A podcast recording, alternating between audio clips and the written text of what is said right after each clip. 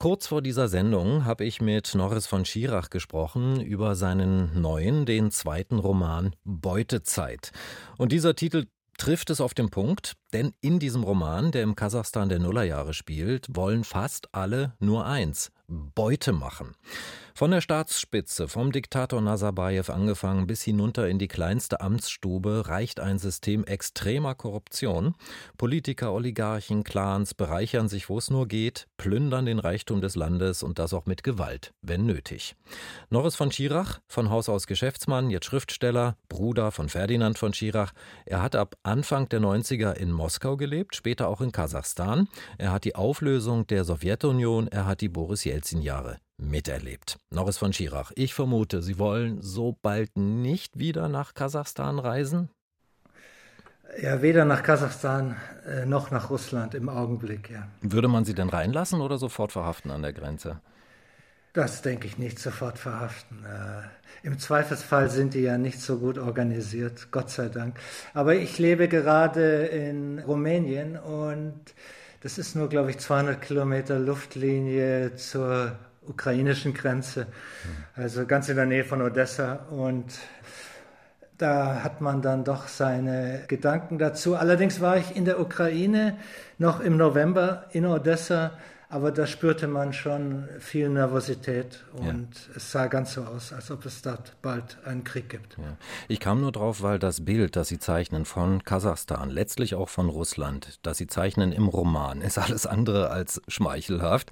Sie beschreiben da ein System absoluter, totaler Korruption. Haben Sie das so erlebt in Ihren Jahren in Russland und später in Kasachstan? Ja, natürlich, so wie beinahe jeder dort, der damals dort lebte. Wobei man sagen muss, ähm, wir im Westen helfen auch mit bei dieser Kooperationswelle, die dort seit Anfang der 90er Jahre äh, alles dominiert. Sie müssen sich vorstellen, die Rolle des äh, nimmersatten Frettchens Schröder gegenüber Putin hatte Tony Blair mit Nazarbayev, mit dem Präsidenten Kasachstans. Auch der machte immer gute Stimmung für ihn im Westen. Und alle haben sich bereichert und alle bereichern sich hier in ihrem Roman Beutezeit. Die 90er Jahre in Russland, die haben Sie schon in Ihrem sehr erfolgreichen Debütroman beschrieben. Blasse Helden, 2018 ist der erschienen. Den habe ich nicht gelesen, aber jetzt ja den zweiten. Und in dem ersten Roman war auch schon Anton die Hauptfigur. Ist der neue Roman also so eine Fortsetzung? Ja, wobei man den ersten Teil äh, Blasse Helden nicht lesen muss, um sofort Nein. einzusteigen. Es geht eben um diesen Deutschen, der mittlerweile 40 Jahre alt ist.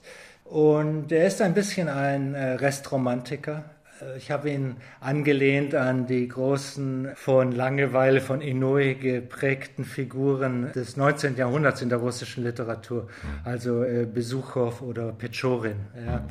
Er betritt dieses Land wie durch eine Tapetentür. Er hat ein gutes Angebot. Er ist ein Rohstoffspezialist und versinkt dann in diesem äh, Sumpf, in diesem Morast aus Korruption, äh, bis er sich mit vier Frauen und einem Russen verbündet, allesamt Außenseiter um eben in diesem freudlosen Kleptokratie zu überleben. Ja. Aber schauen wir uns diesen Anton, so heißt der Held, ja äh, etwas genauer an. Da scheint sich für mich, jedenfalls beim Lesen kam das, die Grundfrage aufzudrängen, gibt es ein richtiges Leben im Falschen?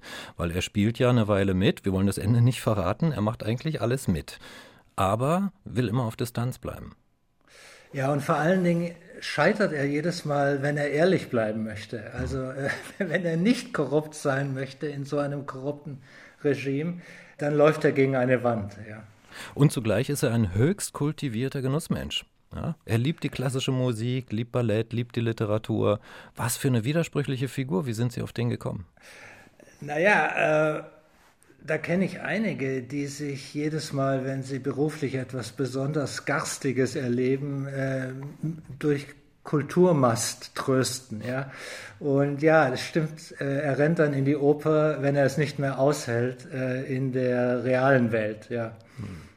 Und genießt es aber auch. Also das muss man ihm auch lassen. Er ist wirklich ein Genussmensch. Äh, Herr von Schirach, sehen Sie eigentlich Ihren Roman auch als so eine Art Sittengemälde über die Menschen der postsowjetischen Ära, egal ob sie arm oder reich sind, was sie erlebt haben, wie sie sich durchschlagen, wie sie sich entwickeln? Ja, unbedingt. Und das war natürlich auch der Gedanke, dass man, also ich bin jetzt fast 60 Jahre alt und äh, einfach diese letzten 30 Jahre, wenn Sie es so nennen wollen, als Sittengemälde äh, nochmal aufleben lässt. Also den Sound auch. Wie haben die sich unterhalten? Und was ging in deren Köpfen vor? Wie, was, was, was ging in dem Kopf einer 20-jährigen Verkäuferin in Moskau 1995 vor sich? War die optimistisch? War, hatte sie Angst vor der Zukunft? Und so weiter. Also diese Fragen finde ich immer am interessantesten. Ja, das merkt man, weil es gibt ganz starke gesellschaftspolitische Analysen im Roman der aber auch gleichzeitig, finde ich, ein Wirtschaftskrimi ist, ein Thriller, eine Abenteuergeschichte und ein Bildungsroman und ein Entwicklungsroman, denn Held Anton darf ja auch reifen und lernen. Habe ich irgendwas vergessen? Eine Kollegin von Ihnen nannte es 007 auf Dostoevsky und I took it as a compliment. ja, aber gerade weil so viel drinsteckt, war das von Beginn an Ihr Ziel oder ist es beim Schreiben geschehen? Einfach weil der Held und die Geschichte so toll sind? Ja, ich, ich meine, als Schriftsteller konkurrieren Sie ja heute mit den Streamingdiensten und mit HBO und Netflix und Amazon und ich finde, man kann nicht mehr so schreiben wie vor 100 Jahren. Ja? Und mir gefällt es, wenn viel passiert in einem Buch, große Gefühle, äh, Spannungsbögen vorhanden sind und ich schreibe Bücher, die ich selbst gerne lesen würde. Ja. Also bei mir haben Sie Nerv getroffen. Ich habe Ihr Buch sehr, sehr gern gelesen, geradezu verschlungen. Wir waren am Anfang unseres Gespräches äh, bei der Ukraine und auch äh, bei Russland. Und wenn ich mir jetzt Ihr Buch in Erinnerung rufe, dann kommt hier auch Russland daher als ein Land von skrupellosen, gierigen Politikern, kriminellen Clans, ausgebeutet, ausgeplündert. Die Elite steht über den Gesetzen. Ist das tatsächlich so? Die Zielrichtung meiner Frage, wir versuchen heute Russland zu verstehen. Können Sie uns weiterhelfen? Naja, um das heutige Russland zu verstehen, also das äh, Phänomen Putin, muss man den Dauerkollaps der 90er Jahre äh, betrachten. Ja. Äh, natürlich am Anfang gab es da Euphorie, aber auch schon Abgründe. Und irgendwann ging es für 90 Prozent der Population bergab. Sie haben alles verloren. Äh, ihre Ersparnisse waren weg. Alles, was sie konnten, war, war auf einmal wertlos über Nacht.